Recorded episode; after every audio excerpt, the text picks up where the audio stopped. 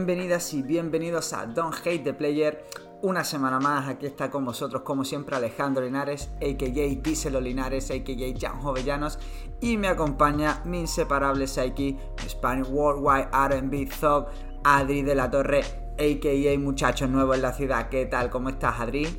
Pues otro día más, encantado de estar aquí, tío. Eh, la verdad que se echa de menos cuando no estás y, y con mono, con mono. Sí, sí, sí, tío, ya cada vez esto de tener que grabar en la distancia se echa de menos un poquito la ratonera de los estudios centrales, ¿eh? Totalmente. Los fallos técnicos, pero al menos que sean juntos, no, que señale a uno de los dos. Claro, claro. y bueno, hoy eh, íbamos a preparar el monográfico, pero shout out para nuestra invitada, que no vamos a mencionar todavía, pero no, no hemos podido cuadrar calendario con ella porque es una señora bastante ocupada. Claro, es que, antes teníamos que cuadrar dos, porque tú y yo estábamos juntos, ahora hay que cuadrar a tres bandas y ya se hace insostenible. Sí, desde luego. Pero bueno, hemos adelantado, vamos a adelantar el, el noticiario, aprovechando que ya en diciembre llegará el rap de Spotify y, los Don't Hide the Player Awards. Y que ya van apareciendo los anuncios, ya te va diciendo Spotify, claro, poco, recuerda el del año pasado. Ya, ya, te va amenazando, Spotify te va amenazando. Oye, que viene esto. Estás a tiempo, tienes una semana para escuchar tu grupo favorito sin parar. Efectivamente. Luego no vayas del más fans de, de, tal y que te aparezca otro que dices que no escuchas como el favorito. Claro, claro, claro. Como me pasó a mí el año pasado, yo diciendo, guau, yo escucho muchas mujeres, no sé qué, no sé cuánto. Los cinco me han escuchado cinco pollas, como siempre. Digo, no ser, aquí abanderado de qué. Claro, pues por eso, ya Spotify ya va amenazando y eso significa que, habrá programita, ¿no? Con los Don't Hate the Player Awards.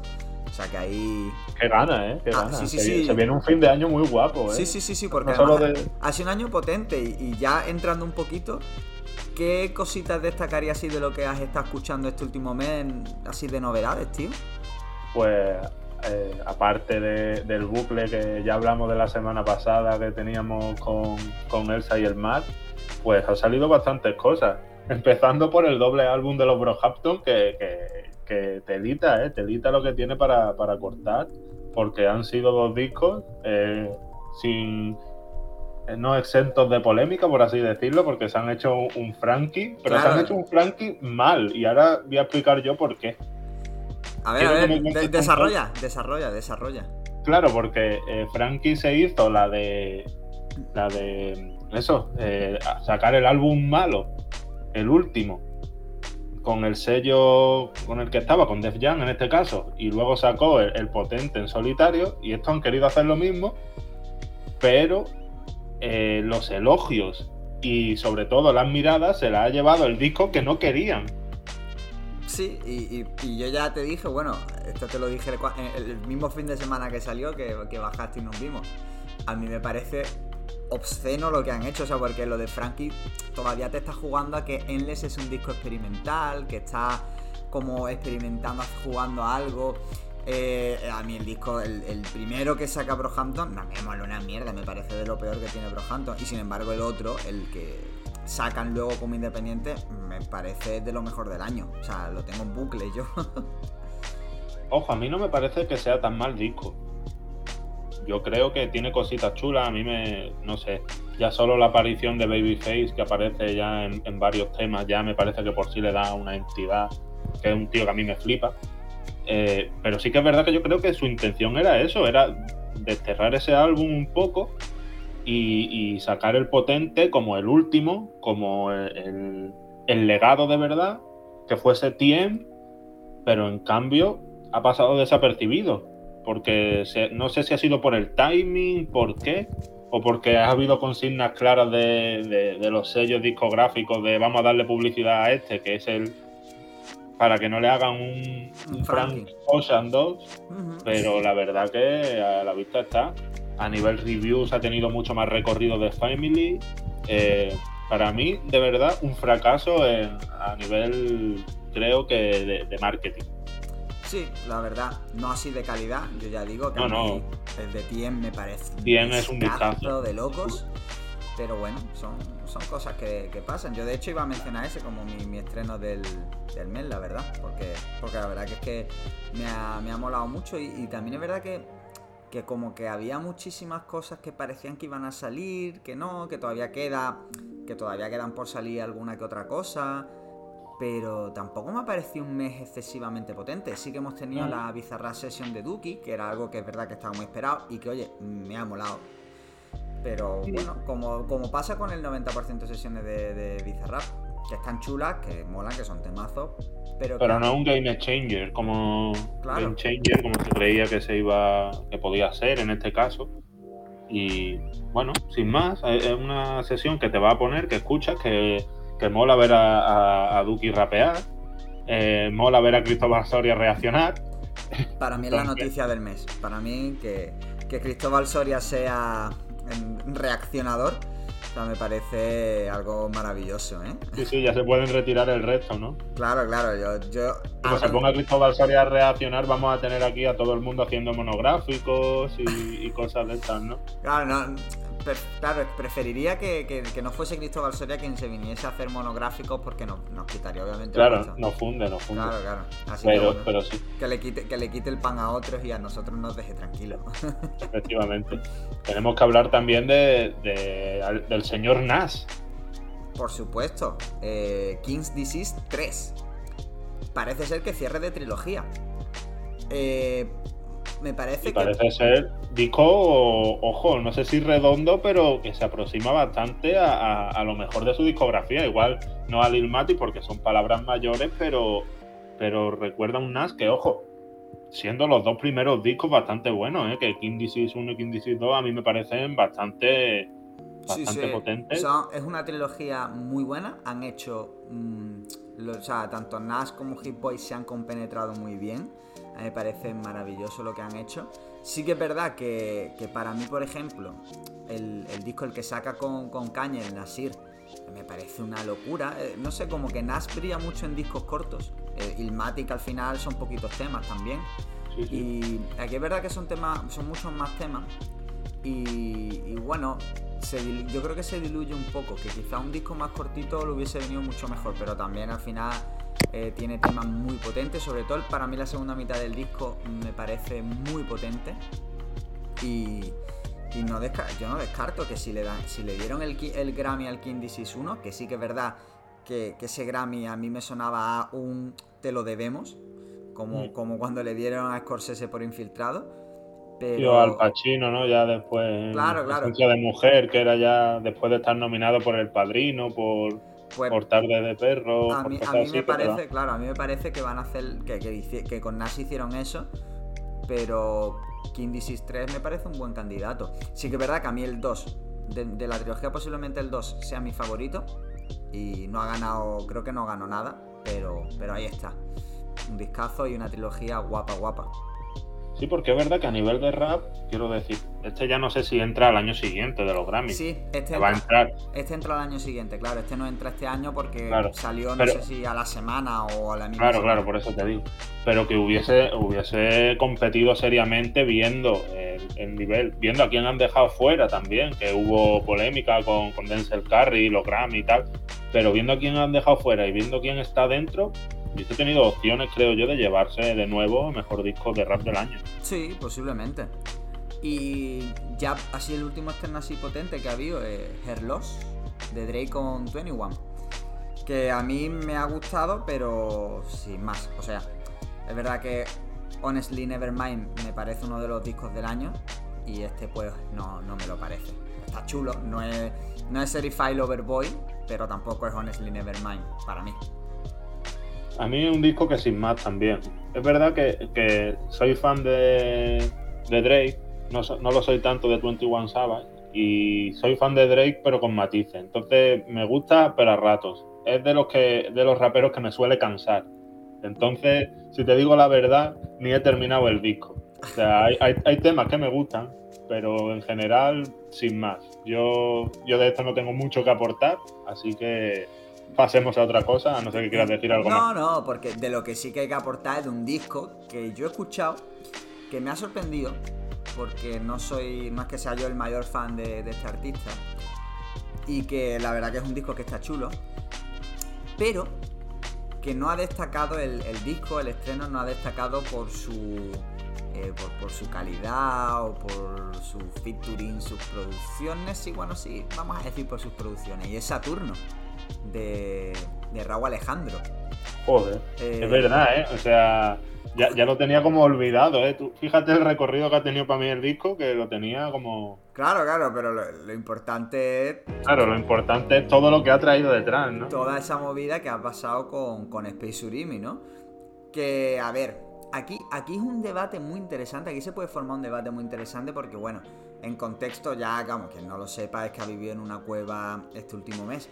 Pero claro, resulta que hay varios, varios temas, en concreto uno, el que le da título al disco, Quiero recordar que era ese, eh, que bueno, que el beat tiene bastante similitud con, con Follow the Linear de, de Space Urimi, que el videoclip tiene bastante similitud con, eso, es como que se juntan varias cosas, luego un sonido de un delfín que resulta que no es un sonido de un delfín, eh, cosas como muy cantosas. Vamos, un canteo. Claro, un canteo. cosas como muy cantosas y dices, wow. Y claro, se movilizó la peña una barbaridad. Se movilizó la peña una barbaridad con acusaciones de plagio a Raúl Alejandro y, y, como, con bastante apoyo a Spisurimi, tanto que al final llegaron a contactar que Raúl Alejandro primero se, intentó excusar por Twitter y luego llegaron a contactar, llegaron a hablar como que llegaron, o sea, parece que llegaron a, a un entendimiento. A un entendimiento, no sabemos Claro, claro. Claro, es que estas son las cosas que pasan. Es que estas son las cosas, porque claro, para mí, o sea, yo puedo opinar, ¿no? Lo que yo opine al final no, no tiene ninguna. Pero para mí haya habido un, un sí, sí. Claro, claro, claro. Que luego después me haya hablado con él y hayan dicho, ah, bueno, pues quedamos en esto, vale, pero es que me parece demasiado. es, es, evidente. Yo que.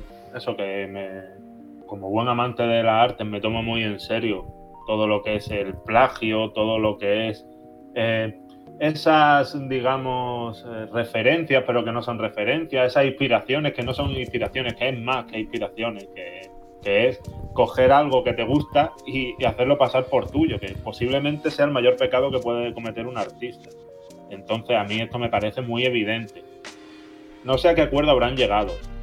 Eh, me mola mucho la repercusión que ha tenido porque el hecho de que, coño, que hasta en Antena 3 haya salido, grandes medios de comunicación se hayan hecho eco de que Raúl Alejandro, que yo creo que también mucho de esa, de esa viralidad tiene que ver con Rosalía, con el hecho de que sea pareja de Rosalía, de que es evidente, porque incluso yo he visto a gente criticándola a ella por eso, que es como el sinsentido. Claro, claro, como ya echándole la culpa, echándole la culpa a Rosalía, es como, tío, cortaos un poco que son, que son el plumero. Claro, es más, y a lo mejor si no fuese por Rosalía, pues es verdad que, que Raúl Alejandro no conocería a Space Urimi. Pues oye, si Raúl Alejandro lo conoce, otra cosa es lo que haga después con eso. Claro, claro pero que ya los conozca es un paso y, habla bien de, de, Rosalía, no precisamente mal. Claro, exacto, es como que yo. Está esto, esto está guay, escúchatelo, oye, me mola. Pero a mí. Siempre se ha hablado de que Rosalía no, no, ponía en valor a la gente que ella que se había pegado, como que dejaba un poco de lado a la gente de. Pues eso, de la movida. Precisamente esto es lo contrario, oye, si, si de verdad. Yo no veo motivo para criticar a Rosalía en, en ningún caso. Claro, y que hablando con Andy, Sharau para Andy para la positiva, que, va a sacar la nave además este, este diciembre, la semana que viene, sale ya el disquito. Además la nave, Saturno, es que está todo claro, claro, ¿Cómo, hilamos, eh? Precisamente, es que precisamente por eso yo he hablado con Andy bastante de esto a, lo largo de, de, de estas últimas semanas, porque él me lo o sea, él, estaba en todo lo contrario, en que, en que a él le parecía más una casualidad que un, plagio. Digo, tío, a mí es que me parece muy descarado y él me decía, sí, tío, pero yo, por ejemplo, para el disco de la nave tenía pensado hacer algo así, como una nave tal. Digo, vale. Pero aunque tú no hayas visto el disco de Space y a ti se te ocurra hacer una nave, eh, puede pasar. O sea, puede pasar que se te ocurra y que tengáis, cada uno tenga una idea porque son conceptos a los que se llegan con una misma idea. Ok, pero vale. La ejecución, a mí lo que me, a mí lo que me chirría es la ejecución. Cuando la ejecución de algo es lo mismo. Y ya no es la ejecución solo, es la ejecución justo en un tema con ese tipo de beat, justo ese sonidito del, delfín barra no delfín. O sea, es como que son varias casualidades juntas que dices tú, tío, ya son muchas casualidades. Claro. Claro, una cosa es una casualidad, que tú, que tú hagas un videoclip, un videoclip igual, pues puede pasar, porque podéis llegar a la misma idea. Incluso podéis hacer lo mismo exactamente, porque, porque puede llegar, es que a mí no me parece descabellado que lleguen a la misma idea, pero tantas casualidades ya es como, uff, sí, sí. Mm, rarete, rarete. Suena raro, suena raro. Rarete. Y ya nos quedamos con la duda de ver qué le habrán sacado, ¿no? Si, si más que algo más que un sharau no sé. No sé, no sé. Ya, yo creo que el tiempo lo dirá. Eh, eso es ya cuestión de ver qué, ocurre. Y mira, tengo aquí otra noticia que salió hace a principios de mes prácticamente, pero que también yo creo que, está chulo comentar porque habla de The Weeknd, que dijo que, que no estaba muy contento con, con The Trilogy y que lo mismo la quitaría de... Estaba pensando quitarla de, de Spotify. Pasa que pues yo me cago en su. Eh, pasa que dice que hay gente. No, no, te, explico, yo creo que lo vas a entender. Porque dice que hay gente que, la, que no la va a quitar porque hay gente que le mola así, pero que a él no le gusta porque él prefiere que la gente escuche las tres mixtapes por separado. Porque hay muchos mix y samples que están limpios en esa mixtape que tuvo que quitar para Trilogy. Así como que Trilogy no es la versión original, claro. Que, él tenía pensada de, esa, de esas obras, de esas tres mistakes. Y, vamos, la noticia tampoco tiene mucho más que comentar más allá de eso, ¿no? Y es algo que a mí la verdad que me, interesa. Pero, ¿la volvería a subir a Spotify los tres por separado? O, claro, no podría, ¿no? Sí, sí, está. No, pero me refiero. Sí, claro, están, pero con las versiones imagino que sacó para Trilogy, ¿no? No, no, no, no, no, no, por eso. Por eso decía lo de que que quería quitarse la compilación de medio porque ya están desde diciembre de 2021, es decir, desde hace un año, estaban ya todos los samples limpios y todo. Por eso decía que teniendo la versión original, estaba planteando quitarse Trilogy. No, eso sí tiene sentido, la verdad, ¿eh? O sea, a mí cuando me lo has dicho de primera que desconocía la noticia, digo, pero ¿cómo? Si me la sigo escuchando yo mensualmente ¿Cómo, ¿Cómo, me van a quitar a mí? A mí me quitan Until Down y, me hacen polvo, ya, ya no tengo más, no, no, no, puedo con mi nostalgia. Entonces, pues, tiene sentido, tiene sentido. Y yo creo que siempre se debe primar la concepción del artista original. Quiero decir, si él pensó en estos samples porque le cuadraban, pues así debe ir hasta el final. Y si tiene la, la opción de hacerlo, eh, ya sabes por dónde voy a ir, que tenemos otros discos, otras mixtapes, me cago en los Eagles, por cierto, eh, que no se pueden hacer, pues si tiene la opción que lo haga. Y me cago en los Eagles, el que, lo conozca sabrá el caso de, American Wedding, de, Hotel California. Real sabe, Real reconoce a Real y, aquí no Y ya está, lo dejamos ahí, ¿no? Exactamente, y aquí no se dice más nada. Vale, pues me cago en los Eagles, por tercera vez. Y ahora sí, vamos ya con otra. Esta, esta polémica sí está más fresquita. Y, también viene de, Amigos de lo Ajeno, fíjate. Creo que va a ser un buen título para este podcast, Amigos de lo Ajeno. Hostia, pues me parece, me parece un... sí, sí, sí, acaba de, salirme y es que, bueno, saltaba la, noticia esta semana de, bueno, una tuitera, eh, Nieves Gil, que, que fue a trabajar como periodista fotógrafa acreditada a, un concierto de Glosito. Y bueno, sacó unas cuantas fotos y demás. Y resulta que al artista le gustaron las fotos y le, se las quería comprar. Ella pidió 100 euros y él dijo que no, que 50. Y ella dijo, pues no. ¿Y qué hizo el otro ni corto ni perezoso? Pues robársela. Es que, es que, o sea, es que me parece indignante. He leído tantas cosas. Lo primero, mira, yo pues, me estoy cagando ahí en todo el mundo, me cago en los fans. Y te explico por qué. De verdad, he leído una de justificaciones, porque es su artista favorito, por lo que sea, por lo que tú quieras, como que si pide demasiado, que si está empezando. Yo he, yo he, he llegado a leer que le había sacado fotos sin permiso al cantante, digo, pero ¿cómo sin permiso? O sea, en el momento en el que te acreditan, cualquiera sabe, cualquiera que tiene más de cinco añitos mentales, sabe que si está acreditado, te han dado consentimiento y por tanto puedes hacer la foto. Y claro, y, decían, encima que te cuelas. Y dices, ¿cómo ¿cómo que me cuelo? Si voy acreditada. Se va gratis, ¿no? claro, te, te, te, invitan. Y dice, no, no, no, no me invitan, voy acreditada y voy a hacer un trabajo que es sacar fotografía porque soy fotoperiodista. O sea, no, no, es, ha sido una, una polémica mm, súper, súper, súper loca, la verdad, me parece... Eh... dejemos de hacer ya famoso a gente que no lo merece. Por favor, ya está bien. Bueno, es que yo creo que eso, eso es algo que, no va a pasar nunca, obviamente. No, claro, a ver. Pero no, no, a mí me ha parecido. Mm, me ha parecido demasiado. Vamos, demasiado. O sea, que en 2022 pase esto, que, todavía siga pasando esto en 2022 y más. Porque mira, además la chulería, además la chulería con la que con la que habla eh, el señor este, lo que se ha hablado también que no sé la, la, velocidad que tiene, imagino que sí, porque ya ha dicho que le habían echado de la revista porque eh, el manager eh, es este, ¿cómo se llama? El Garci. Garci, Garci, ¿no? Garci había como mal metido ahí. Mira, a mí que se echa una persona de su trabajo por hacer bien su trabajo ya, me parece lo peor. o sea, lo peor. Es que eso es lo que digo. Luego después yo pienso y digo, tío, mm, mm, obviamente no justificado los hitos. Pero dice, mira, es un artista y no podemos decir, dejad de hacer famosa gente estúpida. Va a seguir pasando, va a seguir saliendo artistas que, hacen música, que les gusta a la gente y que pueden ser Y que bueno, en su, vida son auténticos. Pero, pero para eso hay gente como, como eso, como los managers como las agencias de representación que tienen que estar detrás caneando al artista y diciendo, callado, que es total, que... Que, lo que, ha hecho, que el que lo ha hecho mal eres tú, monstruo. Claro, exacto, y, sin embargo no, y sin embargo alimentan al, monstruo, ¿sabes? Es decir, el propio manager alimenta al monstruo hablando con, no sé, a mí... Y voy más allá, la propia revista que, termina las colaboraciones con la periodista, pero vamos a ver, con la fotógrafa, vamos a ver, ¿Qué tipo de defensión, o sea, qué tipo de defensa?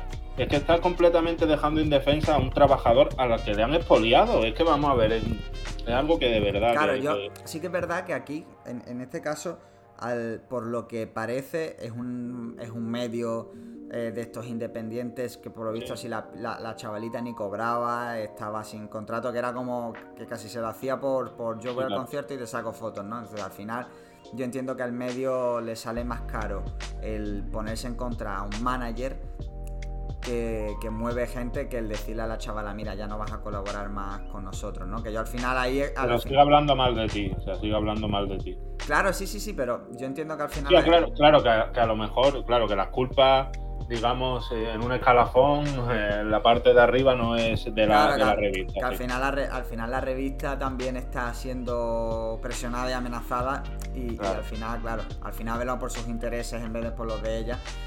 Que entonces, claro, yo no, puedo culparla a nivel a la revista, no, vamos, no, sé, no sé qué medio es siquiera, porque en ningún momento la, muchacha lo dice. Eh, ¿sabes? Pero no puedo culparla a nivel de, es que, joder, tío bueno, sí lo han hecho mal, pero claro, lo han hecho mal porque al final hay un, hay un pez más gordo que, que, la, ha pinchado. Pero ya te digo, a mí me, parece que en 2022, que en 2022 sigan pasando estas cosas. Me parece muy loco y es algo que, en cierto modo. Y es revelador. Claro. Es revelador del estado de la cuestión del arte, de, de, lo poco que se valora el arte, porque los artistas son los primeros en hablar de su arte, que si se respete su arte, que si el arte y el artista y el arte, te perjudica en este caso, mm, expolias a los demás, pues ese no es el camino. Sí. Estás respetando muy poco el arte de los demás y por consiguiente el tuyo, porque si tú te consideras artista sabes lo que es.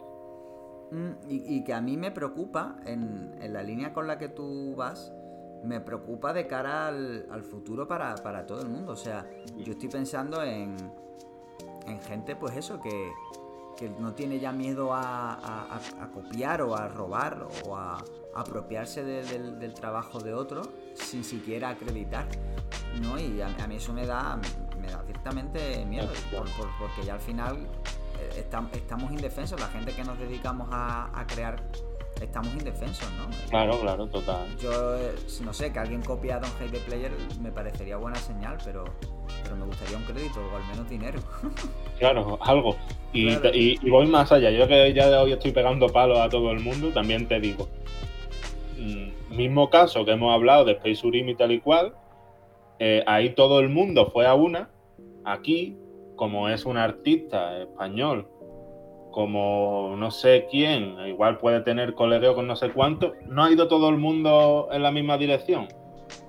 Claro, sí, sí, aquí ha igual porque Space Urimi cae bien, porque son majos y se, y se, merecen esa defensa como el que más, que no lo voy a poner yo en duda, pero aquí como es una fotógrafa, la parte perjudicada, a lo mejor si hablas mal del glosito este, pues ya no te hace una entrevista o no sé quién, o te ponen contra un manager que no solo lleva a glosito, lleva no sé quién, no sé cuánto, pues ya eh, con él somos más permisivos. Hipocresía. Sí, la, rueda, ¿no? De, ser famoso y que se te perdonen muchas cosas. ¿no? Y que esto al final, a ver, esto es algo que va a durar dos semanas, esta conversación. Mm. Pero cuando pasen cosas más gruesas, pues, ¿qué, pasará, no? Pero bueno, vamos. Ya lo avisarán. Claro. Oye, muy, muy contento de que, yo creo, ¿cuánto llevamos? Tres temporadas. Tres temporadas. Yo creo que al, glosito este no lo hemos mencionado en la vida. Sí, la verdad que tenemos también un. yo qué sé. Tenemos aquí un radar, un. Yo que es verdad que no, no es un artista literal te digo, lo he escuchado una vez en mi vida. Escuché la, la gallery session que hizo. Eso es todo lo que yo he escuchado, Glosito. Y, pues ya lo has escuchado una vez más que yo. Claro, y, te digo una cosa, la, la gallery que hizo no me disgustó. Pero tampoco me parece, no sé, tampoco me fascina. Es que ya es verdad que también el, en, en, el trap, en el drill y en el hiperpop creo que hace falta como alguien que, que, bata un poquito, ¿sabes? Como que alguien que, agite la cesta y... Que están todos anquilosados, ¿no? Haciendo más o menos cosas parecidas. Exactamente, ya es verdad que aquí en Estados Unidos quizás veo que pase menos, quizás porque ellos también van por delante. Pero aquí en España veo que ahora mismo hay, hay mucho clon y que al final, claro, si te gusta uno, te gustan todos, pero cuando vas buscando algo más, a mí se me queda, hay muchos artistas que se me quedan cortos, que veo que hacen cositas que están interesantes, pero como no me atrae más, ¿sabes? No me atrae más. Y así que, bueno, otro que sí me atrae muchísimo es el señor, eh, que en paz descanse, Notorious B.I.G. Y es que después, después de. Poquita broma, ¿eh? poquita broma. Después de medio año, vamos a retomar el club de escucha con... hombre, medio año no, hombre, habrán sido dos meses, ¿no? bueno, a ver, el último club ah, de escucha. Claro, claro, o sea, tú te refieres de, de, granarlo. claro, claro. Que, es el primero del año. Claro, es el primer, temporada. el primer club de escucha de, la temporada, de, que fue además a propuesta mía, Ready to Die, de, de Notorious B.I.G. Y bueno, yo te dije en su momento que ya te iba a decir por qué he elegido este disco en vez de eh, Life After Death, que es su segundo disco, que saca, eh, se publica estando él ya muerto, pero que yo ya creo que lo he dicho alguna vez, no lo considero póstumo porque lo hizo y lo planteó. Porque estaba trabajado. Claro, estaba ya trabajado en vida, es decir, de hecho cuando muere ya solo quedaba que saliese porque él muere mm, yendo a promocionarlo, es decir, que estaba ya hecho. Entonces yo no lo considero póstumo y creo que generalmente no se considera póstumo, no está aceptado como que eso, que no, que no es póstumo. Pero, pero a mí Ready to Die, pareciéndome eh, o gustándome menos, ¿no? Que, que, Life After Death, que es posiblemente uno de mis discos favoritos de Estados Unidos, eh, me parece un disco muy icónico. O sea, es mucho más icónico. Este disco es mucho más icónico que, Life After Death. Que prácticamente cualquier persona mm, escuche o no escuche rap conoce la portada. O sea, es como que tiene la portada porque la habrá visto en 20.000 camisetas. Es como el logo de los Guns N' Roses o de los Rolling. O sea, es algo que, que, está como súper super instaurado eh, esa portada y que tiene además varios temas que, sí que es verdad que esto ya es como para gente un poquito que está más metida, que, ya les suena un poquito qué es esto del rap, que, son muy famosos y frases muy famosas y que, que son muy icónicas. Yo cuando me, dijiste, me propusiste eh, este disco, yo pensé, simplemente viendo el tracklist, dije, Buah. Lo ha elegido precisamente por eso, porque yo creo que es el ejemplo más representativo de lo que era, de lo que era Vicky. Claro. Ya hemos hablado de, la portada, que es que es. O sea, no sé si es la mejor portada de la historia, pero sí por lo menos una de las más conocidas. Sí, sí, sí. Vamos, yo te diría de Estados Unidos, posiblemente del rap de, Estados Unidos, vamos, del rap, o sea, la portada de rap más conocida, sin duda. Sin duda porque es que es súper, súper icónica. Es que tú, por ejemplo, eh, de Tupac, me puedes decir la de los Lies on Me, pero no es, ni la mitad icónica porque muchísima gente no sabe que, cuál es la portada de All Eyes on Me. Claro, es que yo esta la puedo poner a nivel general mainstream a la altura de, de, Abbey Road, por ejemplo. Por ejemplo, sí, sí, sí, exactamente. Eh, y, yo creo que no hay ninguna que se, que se le acerque. Quizá, quizá se le puede acercar a lo mejor Ilmatic, que también tiene un toque muy mítico, pero, pero igual me parece. Pero yo creo, pero creo que Ilmatic, Ilmatic es más por la calidad del disco que por la portada en sí. ¿Sabes lo que te digo? Claro, pero que, yo piense en portadas así icónicas, la saga de The Carter, pero igual, la saga de The Carter, el problema es que hay varios Carter y la gente sí se acuerda del, del Lil Wayne chiquito, pero tampoco, claro, no, tampoco te sabrían ubicar la gente. claro, y es que además es como un, concepto parecido, ¿sabes? Es como que mm, eh, el Carter a nivel portada claro. bebe un poco de, este. Pero es que está eso, fondo blanco, el, bebé, que no es Notorious, por cierto, que fue un, bebé modelo que cogieron. Y, lo, simple, ¿no? De Notorious Big. Ready to Die. Yo además la tengo en Funko Pop, o sea que tengo la portada que. Porque me parece súper mítica. Y además, a ver, el disco es un discazo, obviamente, es un clásico. Pero a mí, para mí está por debajo de Life After Death, pero sigue siendo un, un discazo. Y tiene para mí una de las de las frases que es eso, es como un disco que es, eh, que es mítico. Una de las frases más míticas de la historia del rap, que es... Esto sí que es barras, ¿no? Claro, esto sí podríamos decir que es una barra. Y es, It was all a dream. Fue todo un sueño. Y, solo con... O sea, y eso ah. ya es una frase que, han repetido miles y miles y miles de raperos, ya sea eh, en inglés, en español. Eh, es, me parece algo... Al final es legado. Claro, puro legado algo tan simple, igual que la portada es algo tan simple, que él convierte en algo tan icónico. Y Jackie avanza. Y yo creo que yo creo que ese, o sea, ese es uno de los, de los grandes, digamos, logros de Biggie. O sea, en la eterna comparación con, con Tupac, eh, en el eterno Toma y Daca, yo creo que ese posiblemente sea el gran hallazgo de Biggie y es eh, hacer eh, paradigma de lo simple, de lo sencillo. Sí, sí, y, que, además mm, quizás estoy, estoy siendo parcial. Yo nadie, nadie se le escapa y ya lo he dicho. No se niega, ¿no? Claro que para mí Biggie me gusta, a mí Biggie me gusta más que Tupac. Eh, pero es que tú le dices a, gente que, salvo gente que sea muy fan de, uno de otro, a gente que le dé más o menos igual, dime canciones de, de Tupac y dime canciones de Biggie. Y yo creo que sacarían más canciones de Biggie, ¿eh? Nada más que con Big Papa, con Juicy, con Gimme the Loot, con Who Shot Ya. Claro. Y, solo estoy diciendo canciones. bueno, tú estás diciendo ya de. De este disco. Solo de, este disco, claro. Claro, que, que, si luego ya nos vamos a otras, pero solo diciendo de, de este disco ya tienes ahí. Hay, pues eso, varias canciones que son muy míticas. Que son muy míticas.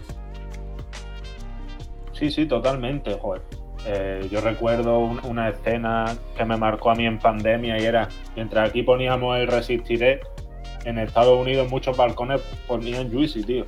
Es que tú imagínate lo que significa que, pongan eh, en una calle cualquiera de Estados Unidos Juicy y la cante, pues eso, gente de 20 años, de 60, es una cosa muy loca.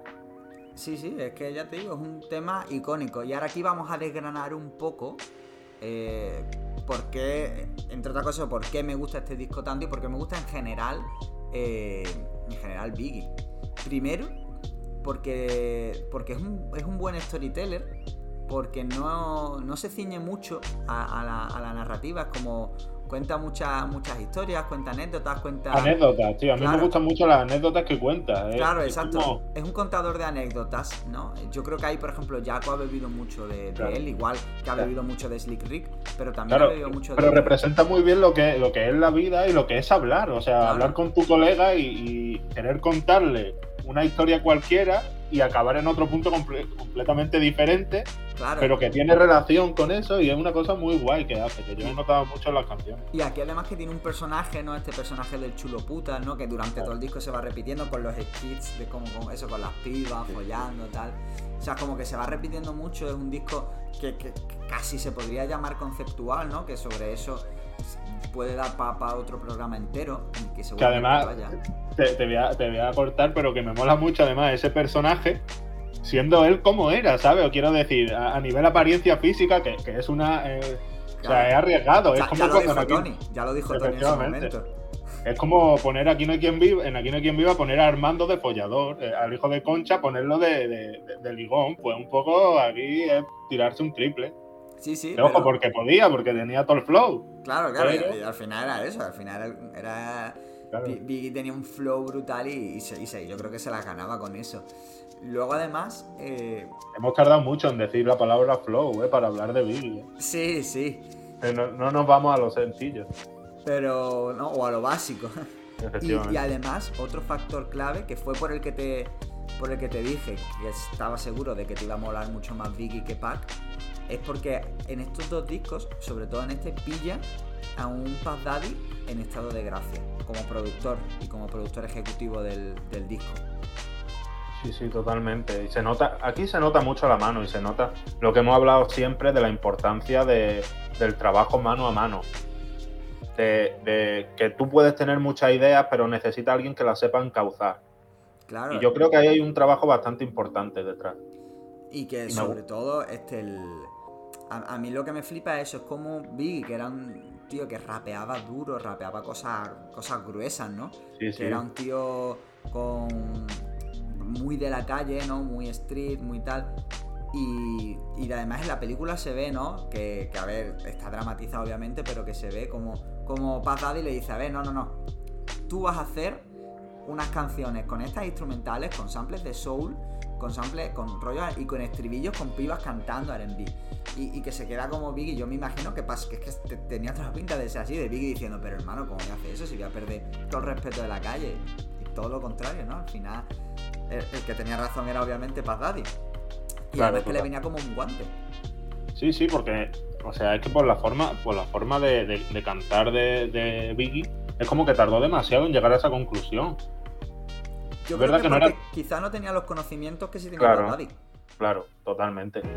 Pero es algo que le pega. Eh, ya vemos y ya nos pasamos al otro disco con las colaboraciones con Arkeli, etcétera, etcétera, que quedan muy guapas, pero es simplemente con el sonido, con, esa, con esas instrumentales, como tú dices, con ese, ese rap, pero que se puede cantar, por así decirlo, que, que ahora está tan de moda, que ahora está tan de moda por otras historias que ya, que ya hablaremos, pero que está tan de moda, pero que aquí se hacía bien, ¿sabes? Aquí se hacía con, con calidad, que era lo que tenía. con, un don, que es lo que tenía él. Claro, exacto, y que, y que al final ya, ya desgranaremos eso más, más adelante, poco más adelante, o sea, la semana que viene, sin ir más lejos, ¿no? Pero sobre eso, la manera de, rapear de Biggie, yo creo que ahí eh, es clave. Y cómo se adapta a los beats y cómo también deja espacio, o sea, deja como que se oxigene ese sonido, ¿no? Y que y que al final es un es que es muy clave, es muy clave eso de no agobiar, de no saturar, ¿sabes? Exacto, exacto, que él, él, rapeaba, él era un rapero que, que tiraba barras, pum, pum, pum, pum, y él no se, o sea, él no se vende realmente, porque él se mantiene, en el disco se mantiene fresco y se mantiene, se mantiene real con lo que él venía haciendo, lo único que, que eso, que utiliza un sonido que, que obviamente asesorado por, por gente que sabía mucho más que él, y que él se deja asesorar, ¿no? Que eso es importante también y, funciona. Y funciona bastante bien. Claro, yo para hablar de la música de Biggie siempre pongo el ejemplo al hablar de Tupac de, de Changes, que es posiblemente el tema de Tupac, eh, uno de los más conocidos y el que tiene ese estribillo también cantado. Y se ve cómo no combina tan bien, ¿sabes? Cómo es más prototípico el típico rapero que hace su verso y el estribillo de, del pibe o la piba que canta bien, que ya estaba por castigo y que tanto se ha llevado aquí al extremo en España, en este país también. Eh, mientras que en Changes para mí queda más prototípico lo de esa combinación, esa, esa unión de Biggie con, el pibe que canta, con la piba que canta, eh, simplemente con el sonido, con la propia idiosincrasia, idiosincrasia del rapeo de Biggie, queda mucho mejor. Es que, sin duda. Sí, sí, ya digo, a mí me, me parece, me parece fantástico. Y, ya por cerrar, ¿no? Salvo que quiera decir algo más, un top 3 de, Aunque aquí, yo te digo, yo aquí voy a ser muy básico. Y para mí son Juicy, Big Papa y Gimme the Loot. O sea, yo aquí voy a tirar la clásica, pero es que no puedo no, no puedo no decirlos. No sé tú pues, si tienes algún otro distinto. Pues posiblemente. Warning también me gustó mucho. Suicidal Thoughts fue otro tema que. duro, ese es duro, ¿eh?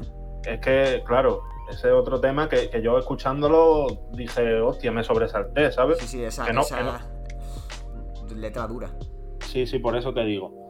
Eh, lo que pasa que yo creo que el pic de todo lo que hemos hablado de por qué nos gusta este disco se resume muy bien en esas canciones. Sobre todo en Juicy, que ya te digo, es. un himno. Es, un, himno. Es que. Eh, le, damos nuestro, nuestro sello de himno. Sí, totalmente. Y no sé si tienes algo más que decir sobre el disco. No, sobre el disco no, pero ahora me toca elegir a mí. Exacto, ahí vamos. Ahí y claro, ahí vamos, vamos de oca en oca. Eh, debería. Mm, íbamos aquí disco estadounidense, disco español, pero hoy me lo voy a saltar un poco. Y, y voy a hablar de. Vamos a hablar de, de un disco que me gusta mucho, que he vuelto a rescatar, que en su momento pasó un poco desapercibido, que es Love, Marriage and Divorce, de Tony Braxton y Babyface. Eh, un disco que salió en 2014 y que me interesa mucho porque... Y, y, ya está. No, no adelantes más. Lo, dejas, para eh, la explicación para cuando el club de escucha. Totalmente. Pues es un disco de RB clásico, prototípico, al menos en el sentido canónico, por así decirlo, pero que tiene muchas aristas que mola mucho y, y que quiero que desgranemos porque yo creo que te va a molar.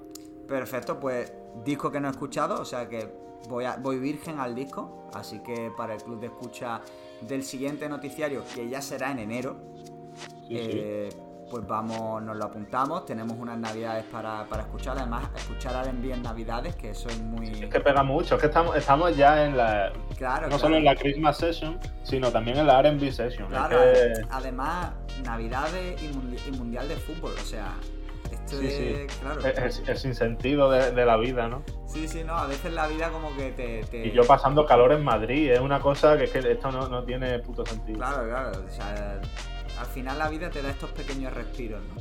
Sí, sí. esto, es esto es felicidad. Totalmente.